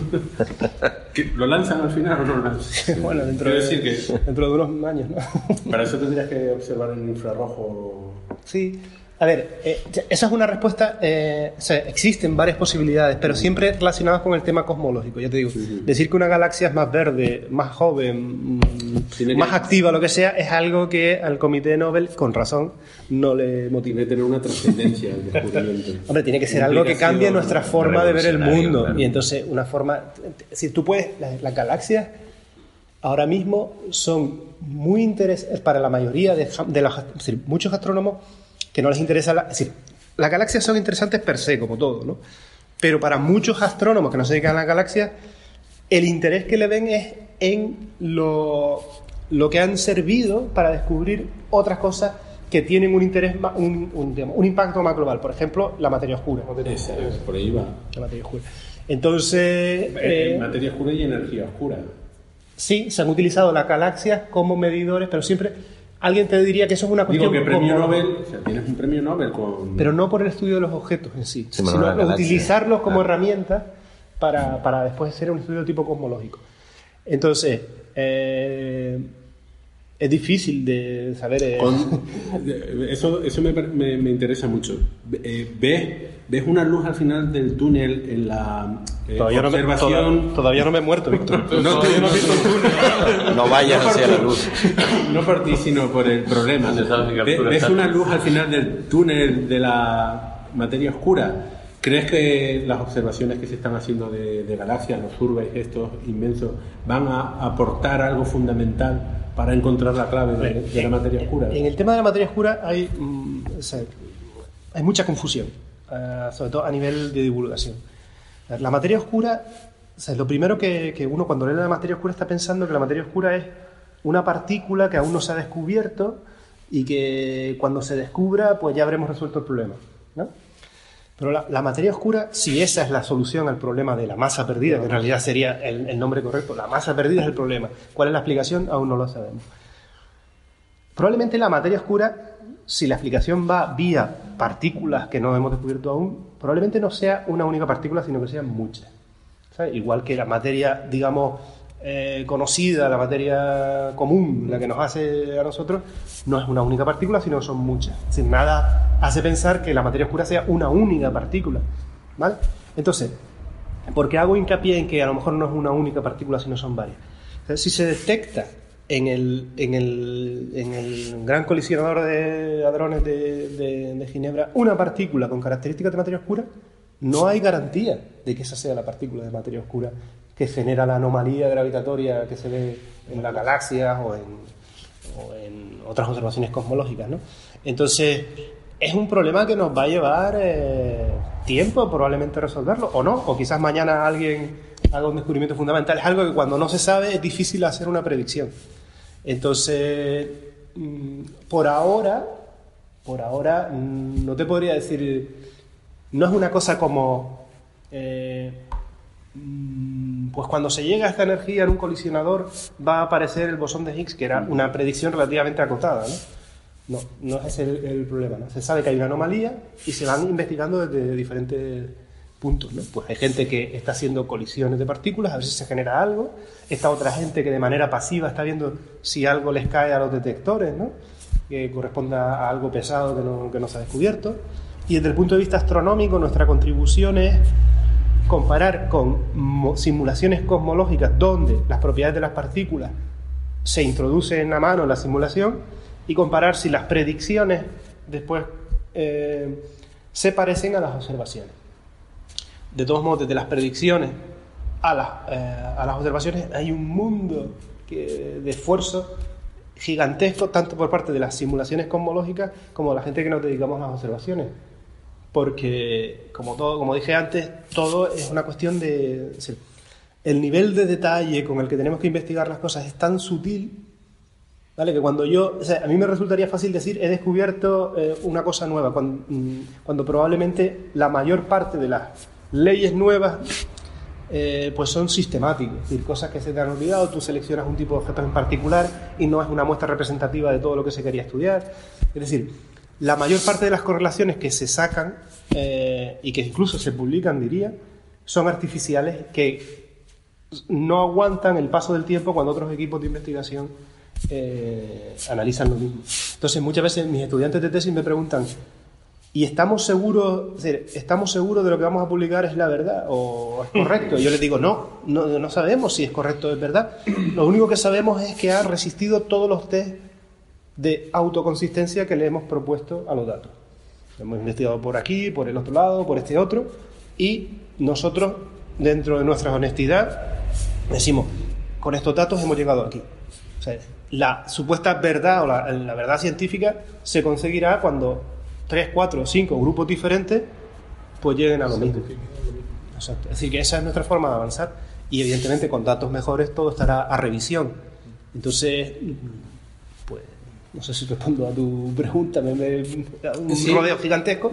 No hay, no hay luz al final del túnel. No- no yo, lo- si me permite una cosa con la materia oscura, yo lo que veo que es una lección también de, de cómo funciona la ciencia en el sentido de que cuando se propuso todo el mundo, hay mil experimentos para detectarla y como no se ha detectado nada, ni, ni acciones, ni en aceleradores, ni en, en todos los experimentos pasivos de estos de xenón y tal, no se ha detectado nada, ¿no? Entonces es como una impaciencia de se, a- se acota, ¿no? El- se está cada vez hay menos espacio en teoría donde puede estar esa única partícula o pocas partículas eh, y hay como una frustración tremenda, pero claro, nadie dice que la naturaleza nos tenga que poner las cosas fácil. En vez de lo que dice Nacho, en vez de una, pueden ser miles, ¿no? El sector oscuro, pues puedes tener ahí un montón de partículas, todas las que tú quieras. Como no hay una teoría del todo y no sabemos cuántos hay, pues quién sabe. Y que, yo qué sé, mira las ondas gravitacionales, las propuso Einstein hace un siglo y tarda un siglo en detectarse. A lo mejor hay que tener paciencia. O a lo mejor eh, dentro de un mes se descubren acciones que uno de los eh, tipos de, de materia oscura propuesta de partículas y a partir de ahí avanzamos. Eso es... La- las ondas gravitatorias es un ejemplo que yo utilizo mucho. Es decir, hace 50 años, bueno, no hace 50 años, cuando Einstein los propuso, si no recuerdo mal, él dijo que esto, eso iba a ser inobservable. ¿vale? Y efectivamente, bueno, de una manera indirecta se habían observado en el tiempo de, de, mm, de- los púlsares, ¿no? De cómo iba variando su, su, su tiempo de pulsación. Sí. Entonces, más o menos por ahí ya se intuía de que eso iba a ser así, pero la detección directa ha, ha tardado 100 años. Entonces, hoy en día es que vivimos en un mundo muy acelerado, creo. Y todo el mundo quiere la materia oscura y- para el año siguiente. Y a lo mejor resulta que si se descubre, si existe eh, y va en esa dirección, pues a lo mejor se tardan 200 años. Es decir, la, la, la es lo que es famosa frase, ¿no? La ausencia de evidencia eh, no es, no es evidencia de la ausencia. A, a mí, a mí lo que me llama la atención es eh, la cantidad de datos enormes que se tiene hoy en día que no se tenían pues, hace 30 años con respecto a ese mismo problema y que aunque esté cada vez más acotado las posibilidades, lo cierto es que esa cantidad de datos sobre cómo está distribuida la masa a nivel extragaláctico, en cúmulos de galaxias, supercúmulos y demás, te da algunas pistas nuevas, pero no te. eso, no, no ves la luz al final del túnel, ¿no? Bueno, existen, por ejemplo, del último descubrimiento que hemos hecho sobre cómo se distribuye la luz intracumular y la comparación con la, distribución de la materia oscura en simulaciones, a priori, si las investigaciones fructifican y en los próximos años seguimos trabajando en eso, que es un tema complicado, diferencias en la distribución de la luz intracumular con respecto a la reconstrucción del mapa de masa utilizando las lentes gravitatorias nos servirían para acotar la naturaleza de la, de la materia oscura uh, de una forma precisa. Lo que pasa es que, claro, cuando me preguntas a mí, que estoy dedicado a la investigación de eso, veo que observacionalmente va a ser muy, muy, muy, muy, muy complicado. Eh, ¿Imposible? No, pero muy complicado sí. Y que va a requerir muchísimo esfuerzo eh, y muchos años de investigación para eh, ir acotando algo y a lo mejor mmm, no llegar a un resultado concluyente del que te gustaría a ti eh, tener ¿no? o leer en la prensa. Entonces, bueno, pero o sea, por, eso no, por eso nos pagan. a mí, por ejemplo, lo que me llama, eh, lo que decías tú, de, de, me llama la atención lo que, lo que es la capacidad que tenemos ahora de poder analizar los datos que se cogieron hace 30 años. Es decir, hace 30 años cogían una cantidad de datos increíbles y no tenían capacidad de analizar esos datos a fondo, y sin embargo ahora estamos cogiendo datos de, esa, de ese momento y estamos avanzando sobre lo que estuvieron observando o, o captando hace, hace ese tiempo. Es decir, que, que probablemente dentro de otros 30 años nos cogerán a nosotros los datos que estamos recogiendo ahora, los científicos están cogiendo ahora, y podrán avanzar también basándose en trabajos anteriores. Es decir, claro. Hay un trabajo muy loco eh, que está llevando una, una, una chica que trabaja en Suecia, que es el análisis de placas fotográficas de hace muchos años y, y imágenes relativamente más recientes, de cartografías más recientes, buscando eh, si ha um, aparecido uh, o si han vari o sea, variaciones, variaciones, a muy largo periodo, ¿no? En la galaxia. En cualquier cosa. Sí, eh, en el espacio. Sí, en... entonces. Eh, eh, yo cuando lo leí contacté con ella inmediatamente. Eh, ella se llama Beatriz Villarroel, aunque no habla español, pero se llama Beatriz Villarroel. Eh, y porque su interés era en el descubrimiento de nuevos objetos que aparecieran en el cielo. Uh -huh. Y yo le dije que, que sí, que eso es súper interesante, pero que sería súper friki ver al revés. Objetos que desaparezcan, que puede ser para, porque... Mmm, que puede pasar, ¿no? Pero digo, lo que sería realmente otro premio Nobel, por ejemplo, sería ver que una galaxia desaparece, ¿no? Entonces, eso que no va a pasar, es decir, a nivel de una estrella puede que se apague, que explote, sí. o, o, algún tipo de estrella nueva que aparezca en el cielo, ese tipo de cosas se han documentado ya. Pero como ahora se pueden estudiar en grandísimos niveles de datos, imagínate que una galaxia desaparezca, ¿no? Sí. O aparezca. Bueno, pues ese, ese, ese fallo en la Matrix pues, pues sería también un premio Nobel. A mí ese, ese proyecto me... ¿Te motiva? Me motiva muchísimo, porque además he estado viendo imágenes de esas capturadas en, en placas fotográficas de hace del año 50, 50 y pico, compararlas ah, con, con fotografías hechas digitalmente hace 30 años, es decir, del año, ¿sabes? Del año 90, de, de esa época que ya estaban más o menos digitalizadas, comparar segmentos de, del cielo en donde ves realmente el movimiento de cuerpos celestes de estrellas, sí, movimientos de, propios de estrellas. exacto, movimientos propios de las estrellas, cómo se desplazan, binarias, todo eso, analizando cuadrantes, pequeños cuadrantes de, de esas fotografías, comparando y después tú llegas a tu observatorio e intentas sacar una imagen de, de, esa parte del cielo específica que estás observando por medio de un ordenador y las imágenes capturadas por esas personas y compararlas con cómo están actualmente, si sigue la misma trayectoria, si tal, si desaparecen, si no, si se ha separado más la binaria, si notas lo que es la separación, si puedes separarla. ¿sabes? Que eso... Bueno, con, con, la famosa estrella de Tabi se utilizaron mm, placas sí. fotográficas Placa antiguas de un siglo para ver la evolución.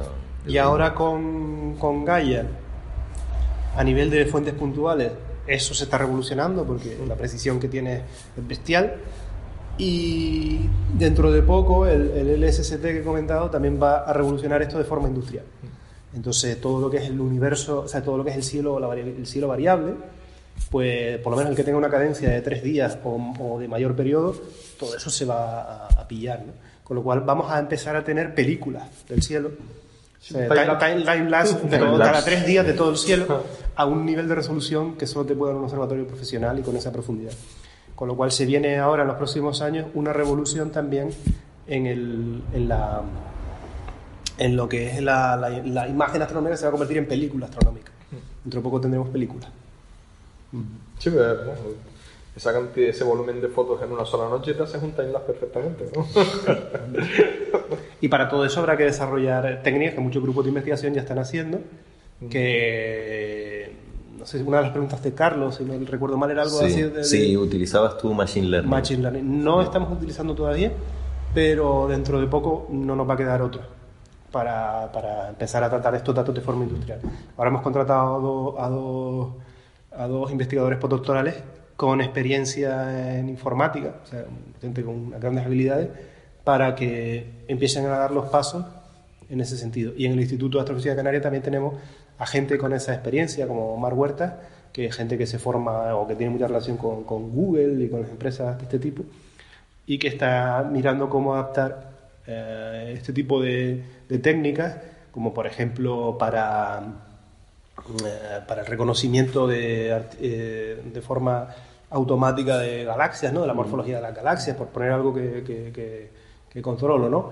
Eh, y recientemente, hace uno o dos meses, quizás dos o tres meses, hubo un curso, mm, un workshop, una escuela de invierno, perdón, dedicada a Big Data en, en el, en el astrofísico, del cual me imagino que si no se grabaron las charlas directamente para la gente que esté interesada, saldrá algún tipo de libro o así Mm. pronto.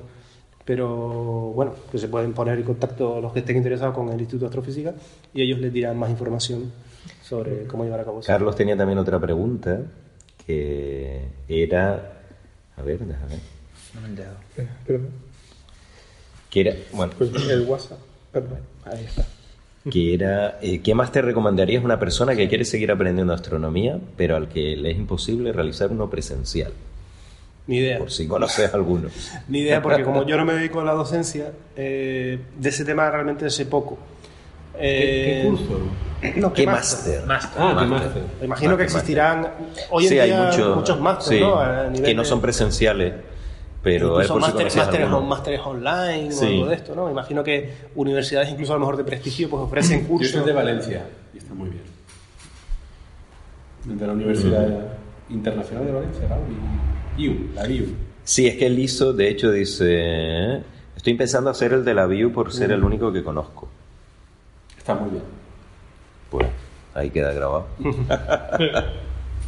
No sé si Carlos tenía alguna pregunta más ahí de. Eh, Hombre, básicamente las has contestado todas. Todas, sí. Así, quiz- unas más. Sí, porque básicamente todo, sí. Pues genial. Pues yo creo que. Bueno, hay una que a lo mejor, aunque lo has dicho así por encima, pero y así como algo más personal, que es eh, cómo es el día a día de un astrofísico profesional, porque él dice tiene que ser apasionante, pero también muy duro por la presión investigadora de publicar, etcétera. Eh, la respuesta es depende del astrofísico o del investigador. Y con esto no es una no, no, no estoy tratando de hacer una broma, sino que es que depende mucho de la etapa profesional en la que te encuentres. No es lo mismo la investigación que está desarrollando un estudiante postdoctoral, ¿no? Un predoctoral, o sea, un- alguien que está haciendo la tesis, a un, a un investigador más senior que a lo mejor está dedicado más a la gestión.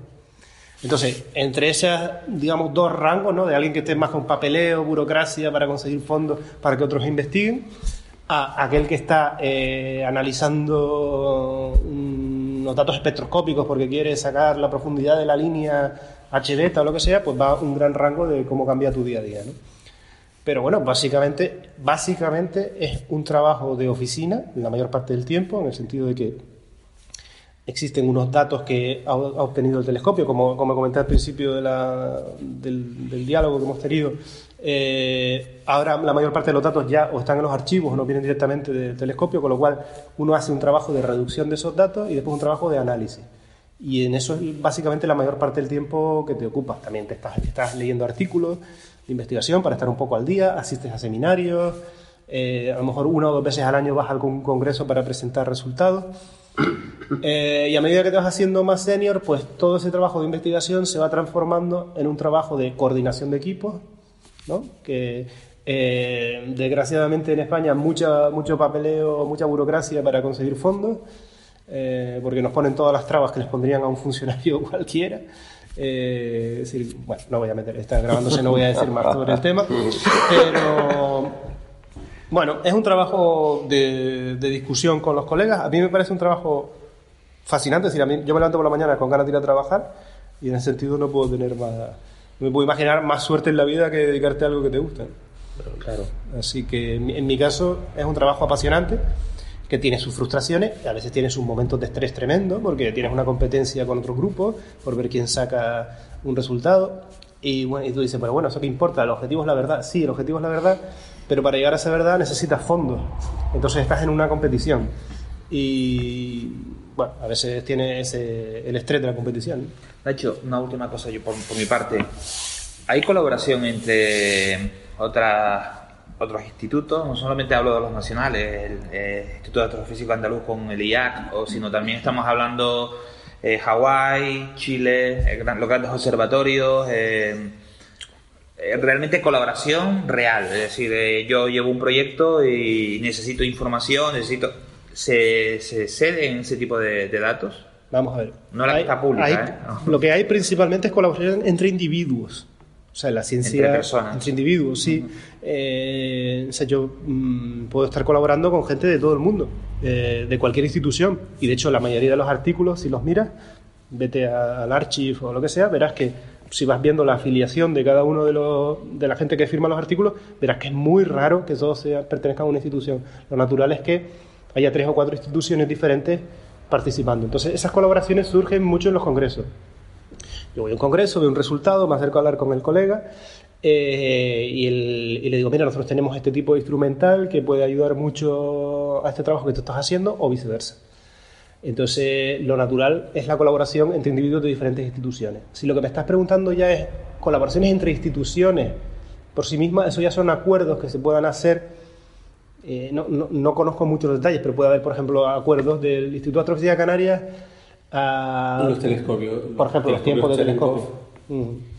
Por ejemplo, deciden eh, colaborar con eh, la Universidad de Florida a cambio de que eh, propongan instrumentos para el GTC, pues se les deja un 5% de observación. Eh, con México también existe un acuerdo de colaboración, ahora con, la- con- con los chinos también. Entonces, ese tipo de colaboraciones sí existen también. La ciencia es algo muy, muy internacional.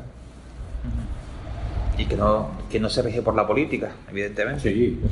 La ciencia. sí, desgraciadamente hay, hay también problemas. Por ejemplo, eh, nosotros teníamos una colaboración que iba a fructificar mucho con los, con los astrónomos en Irán y desgraciadamente lo- nuestros colegas iraníes no han podido montar el observatorio por las sanciones económicas de, de Estados Unidos, con lo cual eso ha impedido que compren los telescopios que ya tenían encargados a Alemania, no han podido llegar al observatorio y el observatorio se ha quedado parado en un sitio fantástico que tenía unas montañas altísimas y que como estaban ellos naciendo, la, la observa- la observación, la astronomía en Irán estaba naciendo, pues nos iba a permitir a nosotros pues dedicar un montón de tiempo a proyectos, proyectos bastante interesantes. Entonces eso es un ejemplo donde la política, de una manera completamente indirecta y que sin tener culpa ninguna, como te puedes imaginar, qué culpa pueden tener unos astrónomos iraníes en que, que no sea un observatorio allí, ¿no? Bueno, pues también eso existe, ¿no? Llevamos una hora y media, ¿eh? Sí, yo creo que hay que cambiarlo por una reunión gastronómica. Exacto. Bueno, Nacho, ha sido un placer. El placer es mío. Muchas gracias por parte de la agrupación Astronomía Gran Canaria.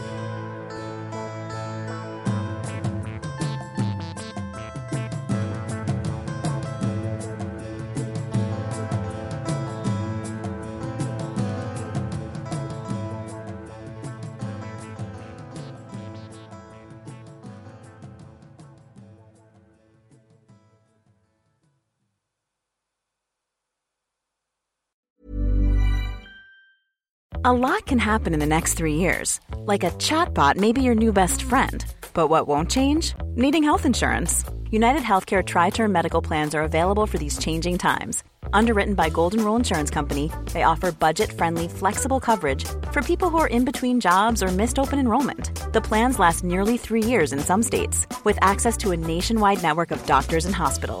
So, for whatever tomorrow brings, United Healthcare Tri Term Medical Plans may be for you. Learn more at uh1.com.